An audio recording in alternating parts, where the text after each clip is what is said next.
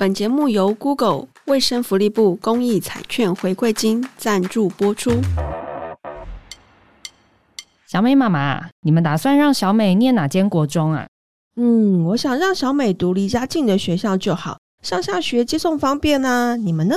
是哦，我们还在犹豫诶。现在选择超多，有公立学校、私立学校，然后公立里面居然还有实验学校。除此之外，还可以申请在家自学啊！现在有分那么多种哦，什么实验学校，我根本没听过哎。哎呀，我我也是听人家说的啦，好像说什么实验教育就可以让孩子比较快乐一点的多元学习发展。就不会像我们以前就是一直拼命念书，然后要考试这样子。嗯，听起来还不错诶。所以你家孩子要去读实验学校吗？也没有啦，听说学费又比较贵，而且我跟我先生还在讨论，我们担心他们的个性和上课状况，国小勉强可以应付，到国中可能会不适应，所以老师就有建议，多看看不同学校教育理念和教育方式适不适合，最后还是要小孩接受才可以。哇，你们夫妻真的很用心诶！你可以分享一些资料给我吗？我也想回去跟我们家老公跟小孩讨论看看，要不要帮小美选其他的学校。面对青春期的孩子，我们到底该怎么办？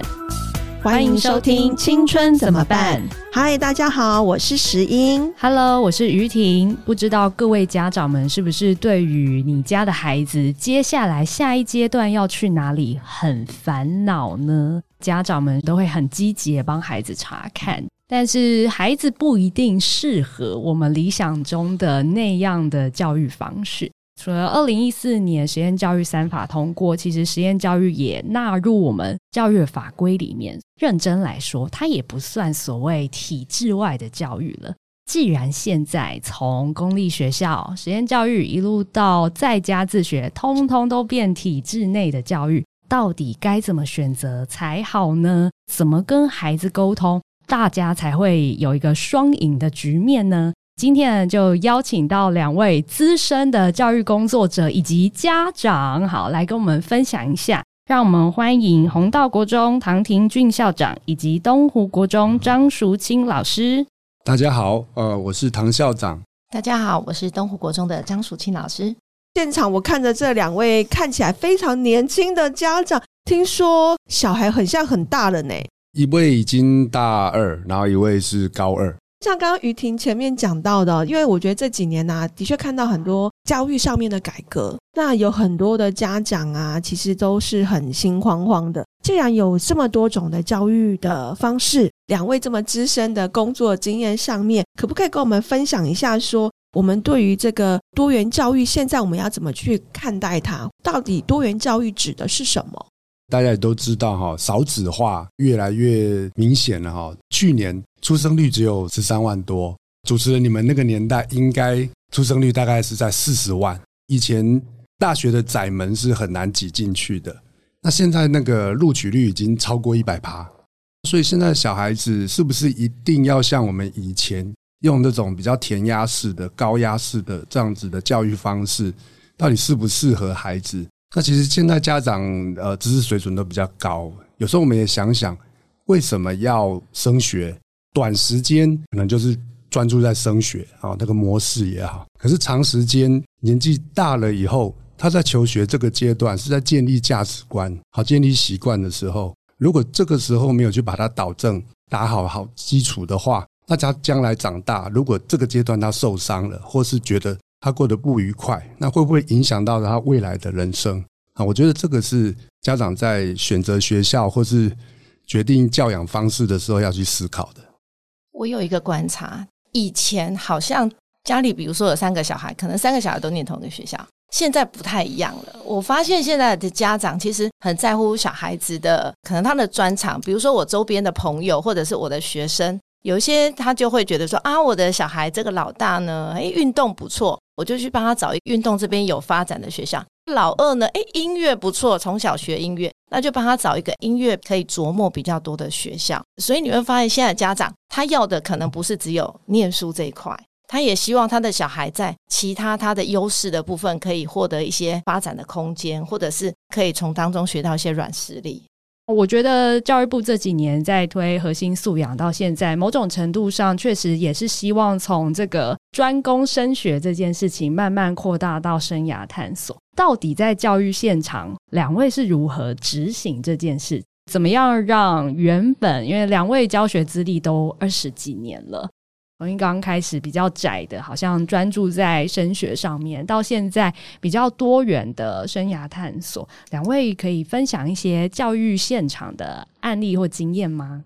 学校里面的课程啊，有分弹性课程跟部里面规定的基本的国英数设置这些课程，以往啊都是。以升学为主，很多所谓的这些课程啊，都被拿去上数学，对，上 家政去上数学啊，然后什么辅导课去上历史啊，上国文这些哈。那现在因为教育部教育局都比较要求，那很多家长跟老师也觉得科科等值，所以各校教学正常化的这个部分已经落实。现在就是比较多元，真的重视每一个学科。在学校里面，他如果学校是正常教育的话，他就可以探索到不同的科目。那我觉得这个是跟之前比较不一样的地方。校长方便用红道国中来举例嘛？因为就我自己的研究，红道国中好像，比如说也有算民俗记忆团，也很出色，然后有音乐性的社团。校长加入之后，假日开始有一些特殊记忆班之类的。对，因为现在呃，家长要的比较多元，除了白天的正式课程之外，那其实也有作家分享了，下课以后才是真正学习的开始。所以我们会尽量鼓励孩子多探索，因为我觉得国中三年应该是建立价值观，还有找到自己人生方向很关键的时刻。所以我们成立了很多社团，这些社团说老实话，这些爸爸妈妈都非常投入，像我们的管乐团。前两天才比赛，又拿到特优第一名，准备要去参加全国比赛。篮球也好，我们最近也在练舞蹈，要去参加那个舞蹈比赛。刚刚讲的民俗体育，它是我们的体育班，体育班里面有游泳跟民俗体育，这些孩子真的都非常的投入练习。那我觉得，真的就是孩子就是要多元探索、多元发展。那每一个孩子其实都有他自己的亮点啦。不见得一定要在课业上面，但是课业好，然后其他才艺也好的，其实也不少。好，所以很多家长也希望都能够兼顾。所以现在学校经营就是大家就是除了上班之外，下班之后哈，也是我们要投入的地方。刚刚校长谈到的是说，在正式课程跟社团课程之间的平衡嘛。我那个年代上体育课就是休息课，因为终于可以不用被逼着只能念国国文啊、数学啊这些考试的科目。但是现在好像也不太一样，即便是体育课程，也会有很多去平衡的想法。在教育上面，也不会说我只有让孩子就去动一动而已。所以也很想听听看淑清老师，因为我听说淑清老师在带领这些体育课程的时候，其实有不同的想法。对，那我的观察就是，从我一刚开始当老师到现在。我对我自己体育课的一些核心价值有一些不一样的转变。一刚开始，我可能会觉得说，哦，你学会这件事情很重要。但后来，我慢慢觉得说，诶，你对运动有兴趣这件事情是更重要的，因为你离开学校以后，你才会主动去运动。最近这几年，我又发现有一件事情也很重要，心理的韧性。举例，比如说我们学校最近要越野赛跑，我们就会让他练跑步。你就发现这几年的孩子，他很容易放弃。他还没有开始练习，他就说：“哦，放弃，我不行。”我很具体的告诉他们：“我没有要求你一定要跑很快哦，但是你不可以一开始就放弃。”前几天我才把两个孩子下课留下来，我真的很认真的告诉他，我就说：“你们老师我也是从不会开始慢慢练习。你的人生很长，你不能老师叫你跑步，你还没有开始跑你就放弃，你就开始走路。我就说你可以试试看。然后我好好跟他讲，下一节课来的时候。”他开始在练习的时候，你就看到他跑跑走走，跑跑走走。我就跟他讲说：“对，人生态度这样子就对了。你不要看到困难在那里，或者是你觉得有点难，你就先放弃。你应该先去试试看。那你如果去努力了，我觉得那就很棒。我觉得我的体育课的那个核心价值，从以前可能技术到后来要有点乐趣，到现在我觉得那个心理韧性的部分，我会多一点点，因为我觉得现在的小孩可能也是被保护得太好，照顾得太好，所以他们对有一点点困难，他就会觉得很直觉说我要放弃了。我就告诉他们，放弃其实超容易的，没有什么好说嘴的。这是我的观察。在实务的工作，老师们呢也随着不同的时代在调整我们自己的教学的理念，跟我们对于教学的哲学是什么。听起来我们的空间反而是更大的。我自己的学生也是这样，我有非常深的认同感，然后他会有很多新的逻辑告诉你说，我我妈妈说快乐就好了，是，甚至有些家长他都会帮小孩子找理由，我的小孩比较弱，他可能没有办法，那我又会私底下找小孩说，你真的不行吗？你满意你现在的状况吗？当然，我们自己也要很小心呐、啊。你在运动的过程当中，他会不会受伤，或者是怎么样？但我觉得心理韧性这部分，是我看这几年下来，学生真的。比较弱的那个部分，嗯，所以多元其实也不只是物理上面的项目的多元，也包含内外、心理跟生理上面层次的多元。我想我们很多听众可能也会担心，那这样子成绩到底怎么算？但其实我们现在也都多元评量了，对吗？就像淑馨老师前面讲的，以前可能是排球打几下，好，我就给你几分，好。但是现在可能是你有没有尝试，你投入课程、投入参与的程度多少，以这个作为评量。那我们知道，淑清老师其实也有带篮球队。对，我觉得篮球队是一个更辛苦的地方。带篮球队这几年，是不是也因为因应多元教育，也有一些就是课程或者是嗯设计上面的一些变化？对，我们学校的篮球队是非典型的篮球队。虽然我们也希望他比赛出去可以拿到名次，但是我们更希望的是他在球队当中可以学到一些软实力，比如说我刚刚讲心理韧性的部分，比如说他的常规的部分、品格的部分，他要怎么样可以兼顾他的功课，然后他又要可以打出他应该有的水准，时间管理的部分。我们学校的球队的孩子也常常帮学校做一些工作。那你会不会做事这个部分？那我们的孩子也不是全部都是。毕业以后都继续打球，比较大部分是他就是继续念他的书。那有有的高中继续打乙组，有的就是玩玩社团性质就好了。但是我觉得他们在球队当中收获到的是一般课程里面收获不到的东西。很多家长现在要面临的考虑是说，到底我的孩子是什么样子？我的孩子适合怎样的学校环境？两位在教学上面有碰到像这样子，这些家长也很困难去取舍的时候，可以怎样的去建议呢？刚刚淑馨老师讲的那个韧性很重要，他自己要的哈，从他内心发出来，他想要的，他就会认真的去投入去追求。像弘道的体育班的孩子，也是有考上建中的。运动跟念书其实也是可以兼顾，很多像音乐性社团，那他要投入很多的时间去练习，因为投入了很多时间去练习，他就会觉得说，哇，那我念书的那一块我也要补回来。那他在音乐性这边社团得到了乐趣，得到了同伴，像这样合作学习，光念书是没有办法有一些同才的互动。国三再好好开始认真念书。我觉得是应该也够了哈，他只要国一、国二每一次段考，他基础都有跟上，那其实他到国三稍微拼一下，好，就算是反复练习，其实就会有帮助。因为其实看一下去年的那个作文题目，前几年都一样，现在很多题目都必须要你亲身要有经历的感觉才会更深刻，你写出来的才能够感动别人。如果你只是一些背一些文章啊，哈，类似像 ChatGPT 这样子一些模组化的回答，改卷子的老师其实是看得出来的。你的文笔里面有没有人的味道，有没有那个感觉？其实你要拿六级分不是那么容易的。所以为什么弘道国中也好，之之前在福安国中也好，我们也推很多社团活动，我们也鼓励学生。除了念书之外，也要多去探索自己，尤其是动手做、亲身经历。你有了这些经验之后，其实将来对考试是有帮助，不会说浪费时间。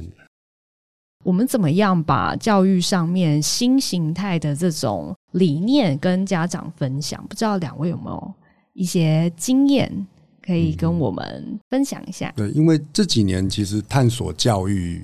体验教育就是蛮兴盛的了哈。为什么要有这样的理念出来？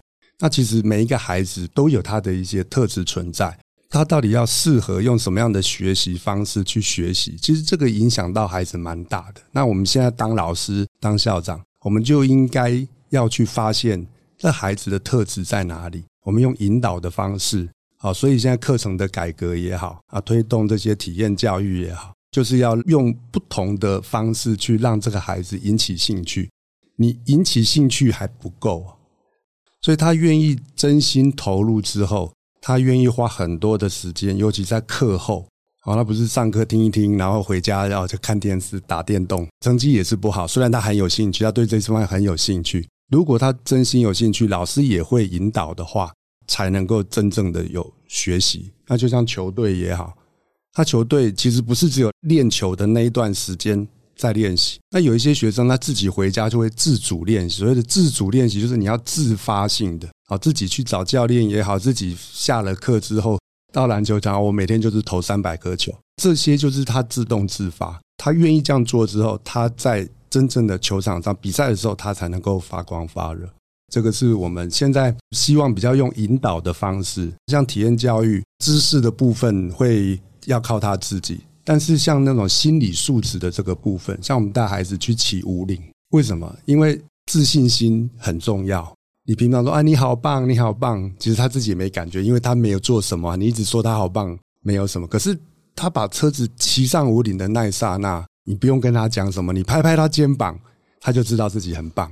带着情感的记忆啊，才是最深刻的。他永远会记得那一刻，然后他就会有这个自信。那我相信这个自信，如果他能够带到其他的事情上面，那我相信对对他就是有很大的帮助。所以我们为什么会推这些环岛也好？好，或是溯溪，像很多课程，像红道国中，我们现在是寒假去环岛，暑假有可能看看有没有其他的活动。不管参加任何活动，只要你实际动手去操作，我觉得一定都会有一些收获，而且会就像我刚刚讲的，你带着情感，只要你那个是有情绪带进去的，你的印象就会很深刻。就像我们那个比赛完，大家哭成一团，他永远都会记得。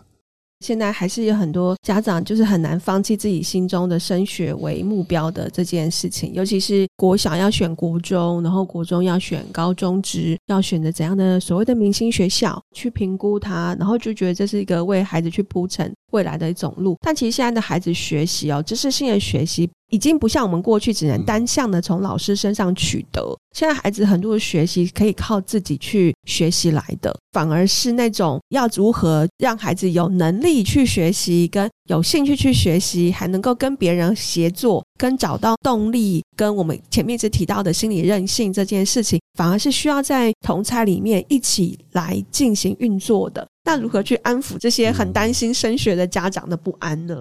我觉得这个情绪高低就是学校安排活动的一些那个美感啦。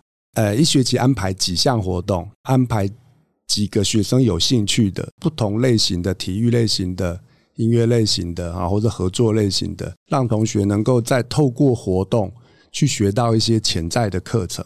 大脑它分了很多区块。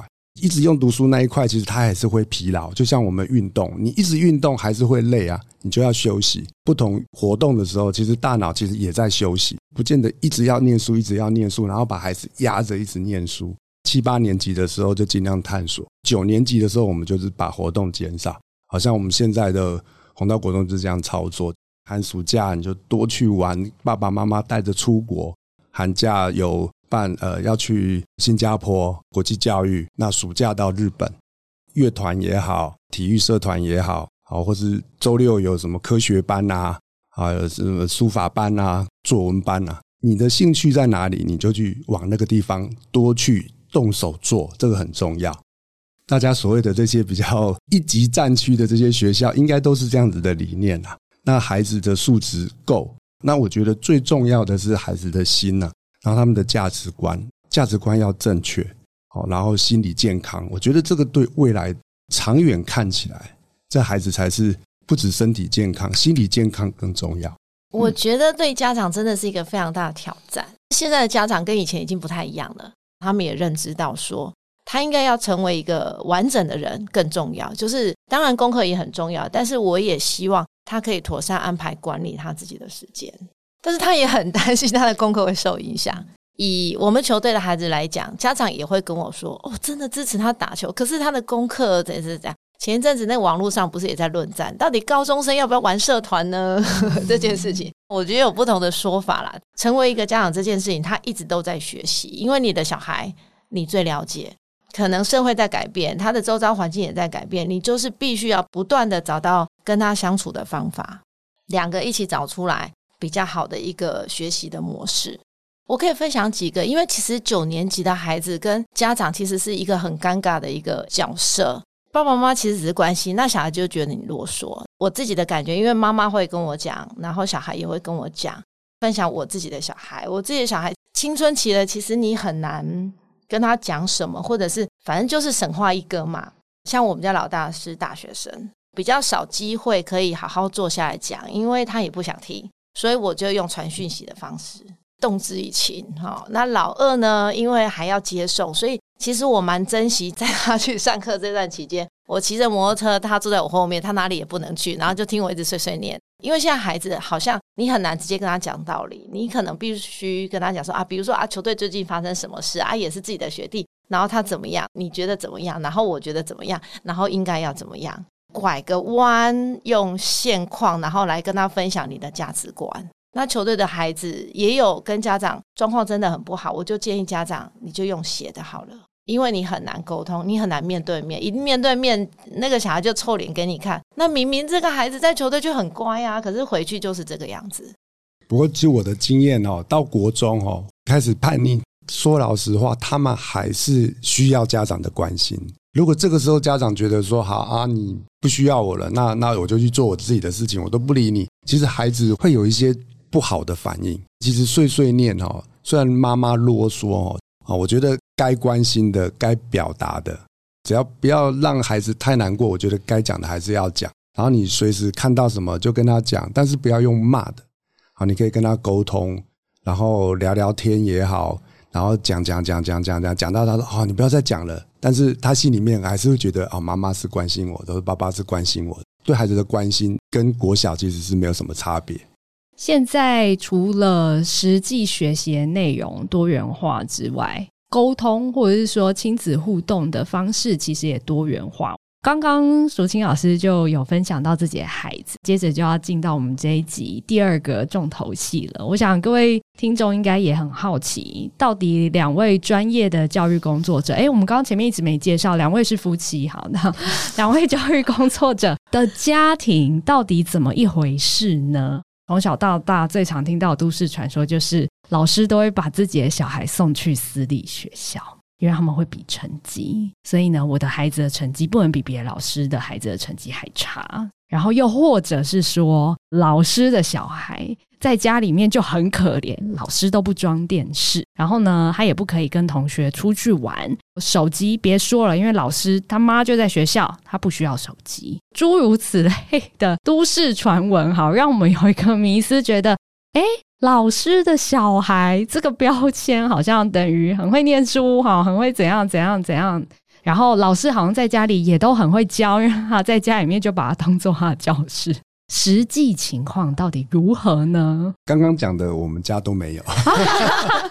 对，其实我自己的想法，因为我自己的成长过程啊，小时候不是会念书的孩子，我在运动方面是比较强。那我就觉得每一个孩子，他不一定都要走爸爸妈妈去规定的路。那每个孩子，或许你小时候捏捏捏捏在手上，可是他长大了以后，事情就会回归到他原本该有的样子。像我小时候，我我妈妈就其实不太管我，因为我爸很忙，那我妈又要照顾我爷爷奶奶，她没有什么时间管我，我就是这样自己自己慢慢慢慢探索长大。但是我妈妈对我最好的就是，她一直说你很棒啊，你做的事妈妈都会支持你。对，所以我觉得这个让我心里健康，其实才是最重要的。后来接受这么多挑战，家庭的因素很重要，所以我们现在对孩子。就是给他支持、包容，他喜欢什么，我们引导他。我我觉得他们应该会自己找到自己的路。所以你们的感觉比较像朋友喽，是吗？跟你们的孩子，如果跟其他家庭比，嗯，对，比较像大哥哥大姐姐啦，因为我们我会我会教训他们啦。如果他们真的太离谱的时候，我还是会教训。那平常我也会让，尤其是我们那个小儿子，他对哲学的部分呃比较有兴趣，然后就会讲一些大道理。妈妈可能就会觉得哇，没有办法应付。那我的口才可能比较好一点，我就会我就会跟他聊聊聊，然后把他引导到比较正确的方向这样子。哎、欸，其实你每次这样，那个小的就说好恐怖哦，那个校长爸爸要上身了。所以两位在家里面有角色的分配吗？大部分琐碎的事情都是我，有一些比较重要的决定或是什么，我们就会一起讨论。那我们也没有什么特别的黑脸跟白脸。所有家庭会发生的事情，我们也都会发生。比如说，小孩功课退步啦，小孩疯玩社团啊，小孩的一些琐碎选选择学校的问题，我们其实是比较尊重小孩的。我觉得现在家长也是这样，不管比管还要更难。对，你不帮他决定，比决定还要难。比如说，我们老大那时候，他就执意他一定要念高职，而且他一定要念某科系。他其实也可以念高中，那我们也只是跟他讲说，你决定就好了。我们会跟他讲说，你可能以后后面会遇到什么。到考大学的时候，他曾经有跟我说过，其实他好像也没有那么喜欢这个科系，可是他觉得他是他自己做的决定，他一定要想办法杀杀出一条路出来。选大学的时候，我们明明又觉得 A 可能比较好，可是他又想要到 B 的时候，我们还是尊重他。我自己心里的觉得是，现在这个环境，你念什么以后不一定就做什么，你可以持续努力。然后你对学习保持热情，这件事情可能更重要。双薪家庭的时间很忙碌，如何找到一个共同去形塑一个可以谈话的时间，或者是可以相处的时间？我觉得倾听很重要啦。当然，我刚刚讲的，你关心啊、碎碎念都要，两个要兼顾。但是孩子愿意讲的时候，你得要听。虽然你会觉得随时都很想要切进去打断他，因为他讲的真的很离谱，但是你就听听听听。如果他真的有问题询问你的时候，你就可以切进去，把你的价值观或者你希望能够建立什么样的价值观，然后再去引导他。那我们有时候就会全家一起去旅游，到国外去自助旅行，好让他们自己规划路线也好，好啦，让他们自己想，然后我们带他去。像这些都是一个机会。那如果没有的话，其实就算在家里附近走一走啦，或者是说吃饭的时候一起吃饭，只要他愿意讲，吃饭的时候手机先收起来，不要大家都在划手机。那个时间是其实是可以分享。刚刚唐先生有讲到旅行这件事情，我们家每年都会有几天的时间就是去自助旅行，然后那个时间就是二十四小时都在一起，就有比较多时间去观察他，他喜欢什么，他的生活作息是什么。因为我们家两个是兄弟嘛，兄弟之间，比如说哥哥有状况，我就问弟弟；弟弟有状况，我就问哥哥。我也会跟小孩子讲，爸爸妈妈一定就是你的后盾。如果你有事情，你一定要跟我们讲。我们其实应该要先放下那个批评啊，或者是批判，因为不同的世代有不同的想法，这样比较容易沟通啊。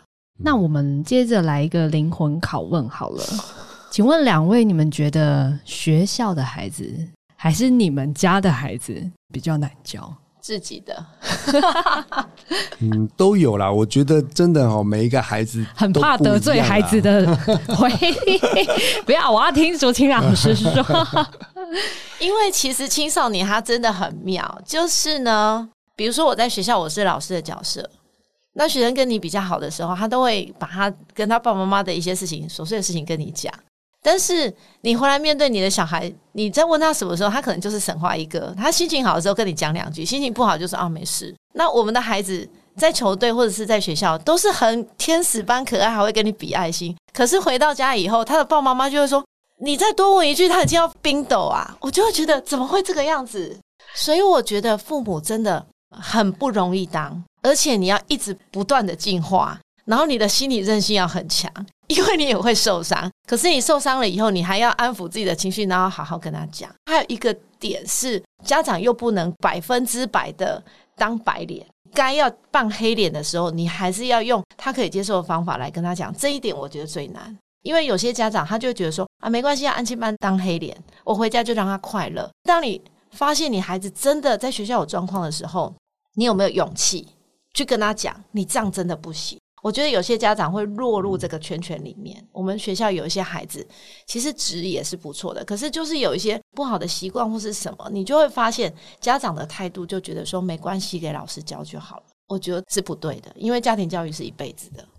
那我们回到校长这边，拍谢刚刚打断你，对，没有，我想换个题目。嗯、校长最近跟自己家里孩子最近一次的冲突是什么？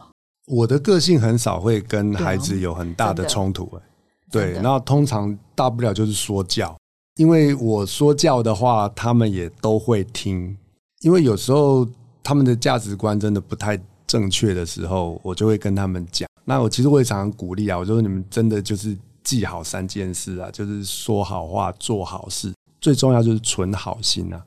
你的心只要够良善，说出来的话、做出来的事情，其实再怎么样。一定都能补救，但是如果你的心不够善良，那后面的后果其实就会很难承担啊！所以这个是我一直要给他们建立的一个正确的观念。这样，我们最后来问一下两位好了。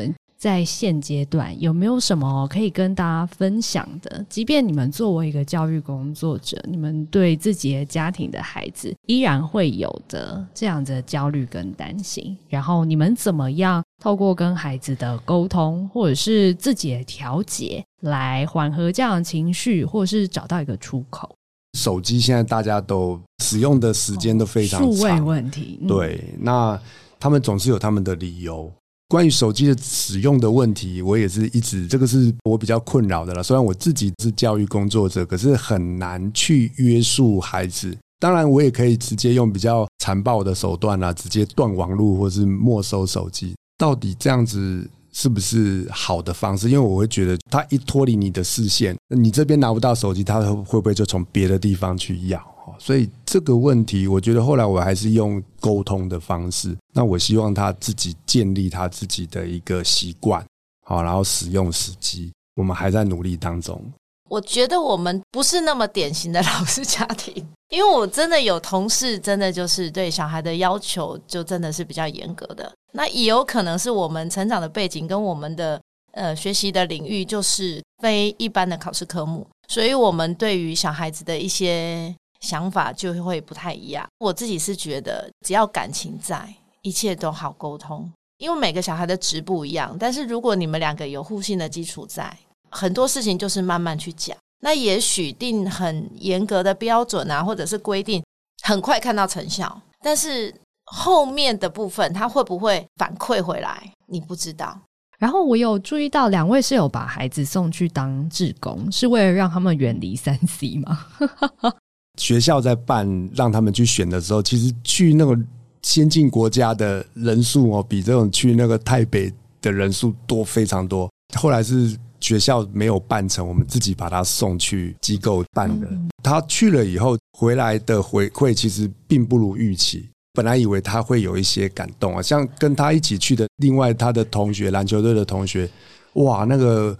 收获满满，然后非常感动，他甚至想明年要再去。可是我儿子就觉得，嗯，啊、没兴趣，没兴趣这样。哎，可是后来，呃，因为我前一阵子有做一个演讲，就是体验教育的演讲，然后我有把一段影片，然后为什么要办体验教育，它背后的意义，还有当时他去的那个学校的背景，我有跟他分享之后，他就觉得，哦，原来是这样。他当时没有了解，那他现在再去回想整个。服务的过程，他就觉得哦，原来他就融会贯通，他觉得其实蛮有意义的。我补充一下，因为我们老二是那种想很多的，他的思考逻辑比一般孩子啊更成熟一点。他可能看到的不只是表面的部分，他会去探究他为什么要这么做。当他看到的、感受到的跟他想象的不太一样的时候，他就会陷入一个很。莫名的一个一个问题当中，所以回来的时候，他的确觉得有收获，但是他觉得他收获在于解决问题的能力，各种问题各种解决，那也跟他的小组分工有关系。他想要收获到的那个部分，好像明显没有，所以他其实是有一点点遗憾。我觉得这孩子需要一些些时间去发酵，然后也可能需要一些些时间去思考。后来他爸爸跟他分享那个以后，他就再去回想，他反而觉得说：“哦，原来是这个样子。”他想通了，对，他就有不一样的收获。嗯。这个孩子比较特别，他就是。可能一般孩子看到可能很表面的，哦，我去帮助了别人啊，那他就会觉得说，那他们真的需要我们帮助吗？嗯嗯，为什么他们那边的人不这么做就好了？所以他是一个思考层面比较深一点的小孩。这个光谱是非常非常大的，那心要够大，你才能够接纳很多事情，最后才能够找到一个比较平静、比较幸福的人生。不过这也提醒我一点。刚开始他跟我说他没什么感觉的时候，我有点生气。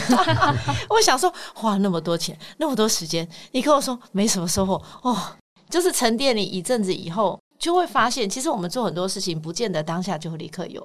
他看到他他的伙伴拍出来的那个影片的时候，他就跟我说，他在现场根本就不是这样子啊。我就说，可是他的想法是这样，家长可能也需要有一些些等待，不要。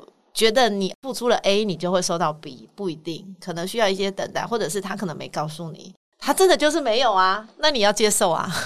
我真的很喜欢后面这一段的讨论呢，因为我觉得在这个养的过程当中，我们也会看到一些不如意的，不如我们想象中的。我们要种出一朵花，但是它长出了另外一棵树，那我们要如何去调整我们自己去看待跟等待啊，是很重要的。今天非常谢谢两位来到我们节目现场，资深的前辈聊起来果然就是不一样的。我们会听到很多，我想我们听众应该也会很有共鸣。不管你是教育工作者、助人者，或者是你是家长，不管现在你是什么样的角色，你可能都会有一样的焦虑、烦恼，然后跟孩子的互动一样会有这些问题。我觉得我们今天有一个蛮重要的核心，我们在谈心这件事情。多元教育，我们真的不是希望孩子尝试越多越好，而是他能不能透过引导方式从心出发，他知道他的心想要尝试什么，然后他有没有那个勇气？哈，在被鼓励之后，虽然我觉得那可能很难，但我愿意试试看。不管是家庭还是学校，这就是一个养心的过程。好，就像校长讲，心要够大，我们才放得进全世界。那你怎么样让心大一点？你也会需要多一点的连接跟刺激。觉得最有趣的共鸣，应该就是数位问题。我们这个节目其实也是因 因应当代的青少年数位问题而生。好，所以非常感谢两位又再次加强了。老师们家庭跟一般家庭没有什么不一样。今天再次感谢两位来到我们节目，然后我想回应刚刚淑琴老师前面讲的这一整个过程，不管我们的互动、孩子之间的教养问题，其实它都是在预备让我们孩子成为一个完整的我。家长也可以试着调整一下哈，可能像校长这样，偶尔有时候是大哥哥、大姐姐这种角色，有的时候可以用碎碎念之类的方式，好让自己是一个人生心灵导师的感觉。好，我们陪伴你一起朝向你未来的路。那相对的，家长在希望孩子看向他的未来的时候，家长也要慢慢练习，怎么样把你的眼光从分数考卷上的分数移到更远的未来。听众朋友们，如果你也觉得今天的谈话跟你很有共鸣的话，欢迎大家可以到 Web 八八五的脸书上面留下您的想法。那我们很乐意听听看大家是怎么去跟您家孩子沟通的。您身为一个家长，您的一些辛酸苦乐也都欢迎您跟我们分享，或者是下滑节目资讯栏找到网站的连结，然后把它分享给你所有有兴趣的朋友。也可以是一个很好的话题，你可以跟孩子聊聊，你觉得什么样子的多元教育对你而言是有帮助的？多元教育不是只为了学习历程档案哦，好，它还是为了我们如何成为一个完整的自己。感谢您收听，我们下次见，大家拜拜，拜拜。